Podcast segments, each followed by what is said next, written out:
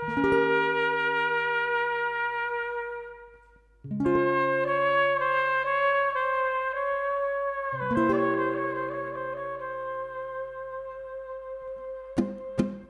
is a song that came upon me one night when the news it had been telling me about one more war and one more fight. And I assigned, but then I thought about my friend. And I wrote this declaration just in case the world and our guns.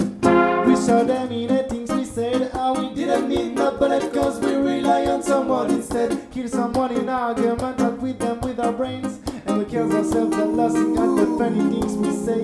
And bombs. We had them set for special times when my crew would call a shakedown. We break down the party on my woman. That's a sexy that explodes